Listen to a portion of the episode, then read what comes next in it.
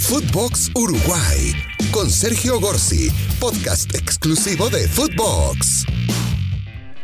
Bienvenidos amigos una vez más para compartir con nosotros este podcast especial abriendo nuestro micrófono celeste a través de Footbox Uruguay. Si será enorme el fútbol de nuestro pequeño país, porque pequeño es un país de apenas 3 millones de habitantes, que equivale a un barrio de San Pablo, Buenos Aires o la capital de México, bueno, en este pequeño país este fin de semana, en pleno receso porque el campeonato ha terminado, coincidieron dos aniversarios. Se los voy a contar. Peñarol y Nacional, ya lo hemos dicho, fueron los primeros tricampeones del mundo de clubes y luego apenas el Milan de Italia pudo empatarlos. En el siglo XX se fue, se fue todo el siglo XX con Peñarol Nacional y Milan por encima del resto. De todos, ¿eh? Real Madrid, Barcelona, los Manchester, el Bayern Múnich, de todos. Nadie ganó más que ellos. Los dos clubes de nuestra capital, Montevideo y el Milan, salieron tricampeones del mundo en ese siglo XX. Primero fue Peñarol en 1982, había sido campeón en el 61 y 66. Luego Nacional en 1988, había sido campeón en el 71 y 80. Y el Milan recién en 1990 empató a nuestros grandes. Nadie más. Peñarol en ese 1982 había ganado la Libertadores tras eliminar a San Pablo y Flamengo en un triangular semifinal con victorias memorables en Morumbí y Maracaná, estadios gigantescos, uno de 150.000 personas, el de San Pablo, Morumbí, y otro de 200.000 personas, el Maracaná de Río en aquel momento, ambos repletos. Luego en la final ante los chilenos del Cobreloa, con gol de Fernando Morena el último minuto, Peñarol se quedó con la Libertadores de ese año en Santiago de Chile.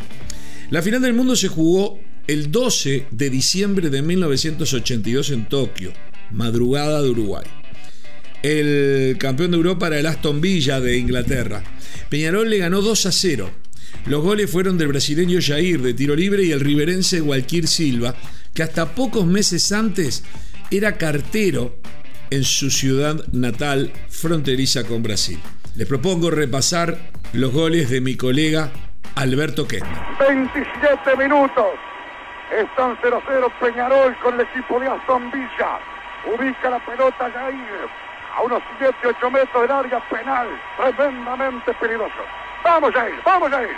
Va a colocar Jair con Morena. Entra Jair, llegó. Tiro abajo. Rebota. ¡Gol!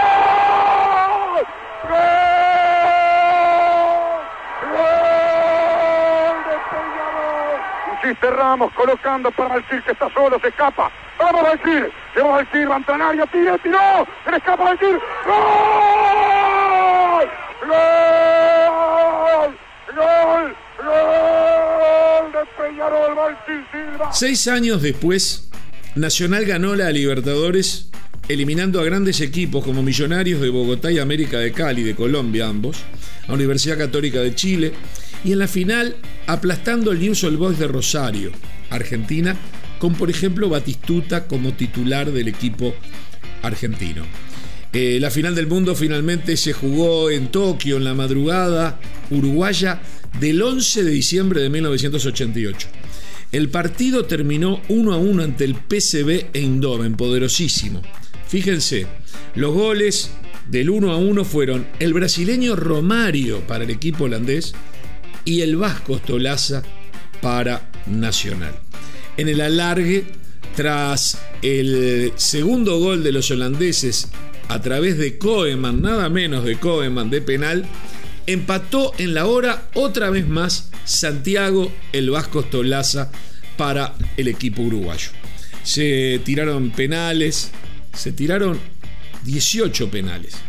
El héroe fue el arquero de Nacional, Jorge Seré.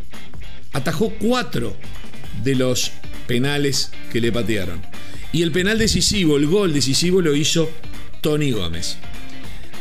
Les propongo que escuchemos a mi colega Carlos Muñoz en lo que significó el último penal y luego el último penal atajado por Jorge Seré y luego el gol decisivo y el festejo final.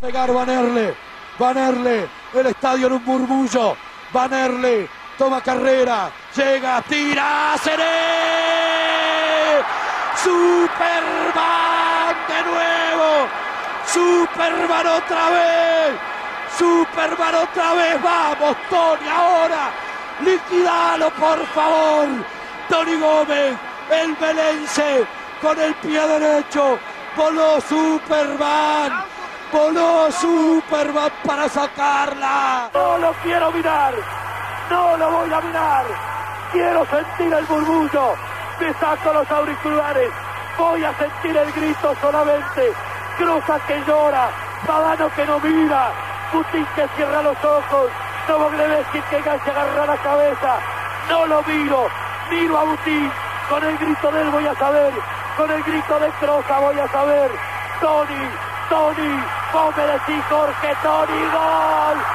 gol, gol, gol, gol, Nacional del Mundo.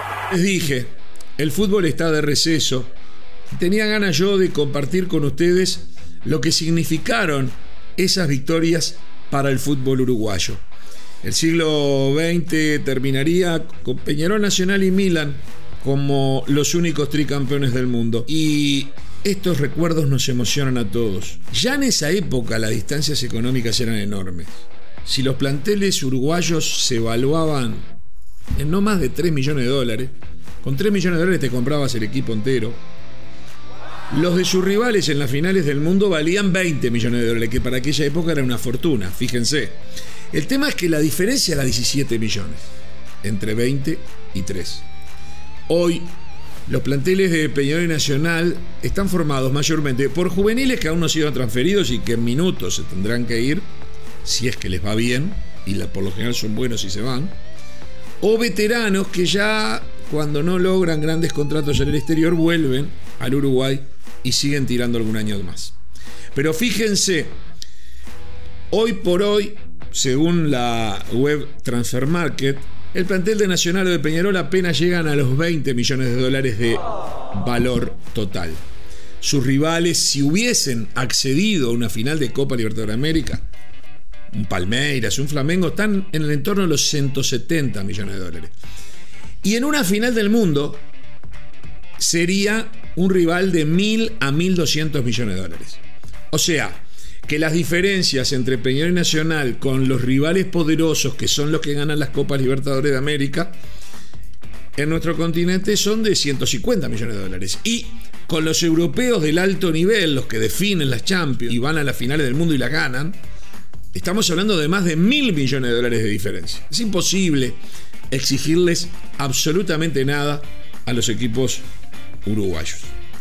Mientras, por otro lado, jugadores compatriotas, demostrando que no es un problema genético el no poder definir esos torneos, se consagran año a año campeones de la Libertadores. Nicolás Cruz con River, siendo figura, ¿no? Matías Viña con, y, Joaquín Pequerés con Palmeiras en las dos últimas Libertadores, ambos titulares indiscutibles. Georgian Rascaeta, campeón de América con Flamengo, figura del fútbol brasileño, el mejor 10 de Brasil. Y por otro lado, quienes también siendo uruguayos se consagran campeones del mundo. Valverde, campeón de Europa y del mundo con Real Madrid. O hace unos años, Luis Suárez, que fue campeón del mundo con Barcelona que fue goleador del Mundial de Clubes y además fue el mejor jugador de Es por eso que en este momento de receso se me ocurrió recordar estas victorias que casualmente se unen en un fin de semana. Uno lo festejaba el 11 y otro el 12, pero ambos, aún en la rivalidad, nuestros dos hijos dilectos, Peñarol y Nacional, conmemoran y conmemoraron aquellos tricampeonatos mundiales que sin duda lo pusieron junto al Milan como los más ganadores del, y por orden de llegada los nuestros llegaron primero. Así son las cosas en materia de aniversarios, de recuerdos. Ahora vayamos al presente. Estoy preocupado con el presente. En este fin de semana, Fernando Muslera se lesionó en el Galatasaray en la rodilla. Veremos qué va a pasar. Los otros arqueros, Martín Campaña, juegan el fútbol asiático tras haber tenido un, gran pasaje por Independiente, pero bueno, es un, arquero ya veterano. A mí me gusta. ¿eh? Y Sergio Rollete, el arquero nacional, está fracturado en una mano y vamos a ver si va a poder estar cuando se reanude la eliminatoria. Espero que sí, en eh, finales de enero. Entre los defensas, últimamente ha jugado de lateral derecho Nathan Nández, sentido, lesionado, no jugó en Cagliari. Giovanni González es el otro lateral derecho, terminó jugando y saliendo campeón uruguayo con Peñarol. Los zagueros, Josema Jiménez, ni siquiera está en el banco en los últimos partidos Atlético de Madrid porque está lesionado. Diego Godín, que es titular en Cagliari, Cagliari está peleando el descenso y pierde 4 0 con Inter. No lo veo al capitán uruguayo con el nivel de otros tiempos. Ronald Araujo, de lo mejor en Barcelona, pero en un Barcelona que se cae a pedazos juega, pero le cuesta ganar con Barcelona. Sebastián Coate sigue firme en el Sporting de Lisboa, siendo capitán y figura del campeón portugués. Y como laterales por izquierda, Matías Viña, que juega en la Roma, y el ex Palmeiras, y Joaquín Piqueres, campeón de América con Palmeiras justamente, siguen teniendo minutos en la medida que están jugando en sus equipos. El que también jugó fue Martín Cáceres en Cagliari. Claro, Martín Cáceres es un histórico en la selección uruguaya, pero está en Cagliari, ¿no? Insisto, zona de descenso en Italia. Nicolás de la Cruz hace ya tiempo que está lesionado y complicado en River de Argentina.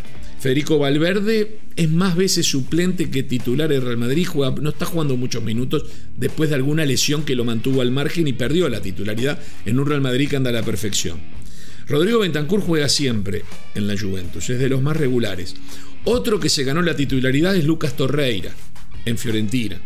Matías Vecino definitivamente está, de suplente en, eh, en, el Inter y la verdad que no, no tiene muchos minutos.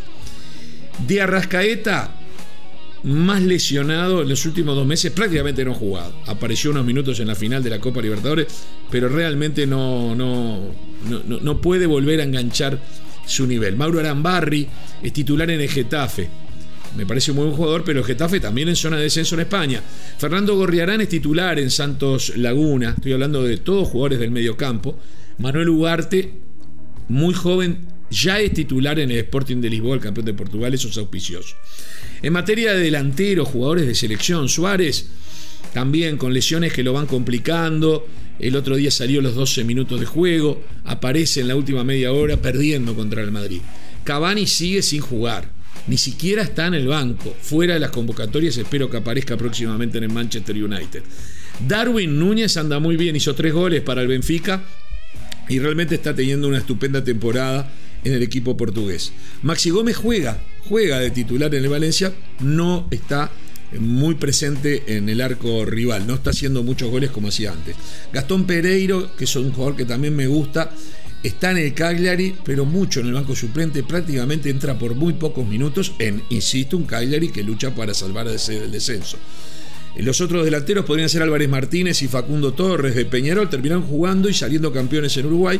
Y está David Terán, que fue figura en el Atlético Paranense, campeón de la Sudamericana, que sigue jugando, que sigue siendo titular en el equipo brasileño. En definitiva, esos son los futbolistas habitualmente seleccionables. Capaz que me estoy dejando alguno de lado y pido disculpas, pero lo cierto es que el momento actual de Uruguay, sin técnico, sin definirse, se sigue buscando entre Diego Aguirre, Diego Alonso y Cacique Medina, pero se sigue sin tomar una decisión y con jugadores que, sobre todo los históricos, no tienen muchos minutos, ni goles como Suárez y Cavani, o no están en un buen momento futbolístico como Diego Godín, o están complicados en un equipo que pelea el descenso como Martín Cáceres, que es el mismo que equipo que Diego Godín, y el otro está lesionado ahora, se lesionó la rodilla en Turquía, como Muslera, estoy hablando de los históricos, realmente hace que esté preocupado. Por un lado el orgullo de compartir con ustedes las historias de aquellas conquistas mundiales de Peñarol Nacional y por otro lado la preocupación de que en enero habrá que mejorar y mucho y armar muy bien el equipo para ver quién está en el mejor momento para poder ir a buscar una victoria Asunción contra Paraguay y luego derrotar como se tiene que derrotar a Venezuela en Montevideo. Pero esas serán otras historias. Cerramos nuestro micrófono celeste del día de hoy y volvemos en cualquier momento. Footbox Uruguay con Sergio Gorsi, podcast exclusivo de Footbox.